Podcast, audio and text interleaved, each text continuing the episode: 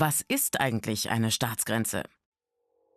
Das Völkerrecht sagt, Grenzen umgeben ein Staatsgebiet, also den territorialen Raum, über den ein Staat die Hoheit hat und seine Staatsgewalt ausüben kann. Neben dem Land können das auch Küstengebiete sein. So hat Deutschland auch auf dem Meer Grenzen, in der Nord- und Ostsee. Dort sind sie genau zwölf Meilen von der Küste entfernt. Ein Großteil der politischen Grenzen verläuft durch die Natur. Man nennt sie deshalb auch grüne Grenzen. Oft bilden schwer überwindbare Hindernisse wie Gebirge, Wüsten, Flüsse oder Meere die Grenze. Beispiel: Deutschland und Frankreich sind durch einen großen Fluss getrennt, den Rhein. Die grüne Grenze zwischen Italien und Österreich ist ein großes Gebirge, die Alpen. Andere Grenzen werden von Menschen errichtet und schwer bewacht. Zum Beispiel die frühere deutsch-deutsche Grenze, eine schier unüberwindbare Grenzbefestigung, genannt die Mauer.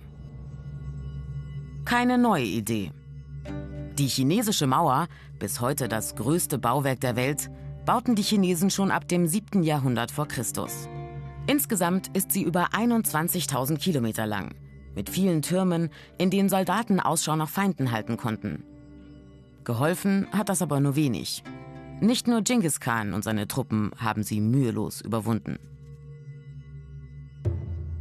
Auch die Römer haben im 1. bis 6. Jahrhundert nach Christus mit dem Limes ein gigantisches Grenzsicherungssystem angelegt. Mit etwa 550 Kilometern ist es das größte Denkmal Mitteleuropas. Doch auch der Limes musste bewacht werden. Und als die Römer nicht mehr genug Geld und Soldaten dafür hatten, mussten sie den Limes wieder aufgeben.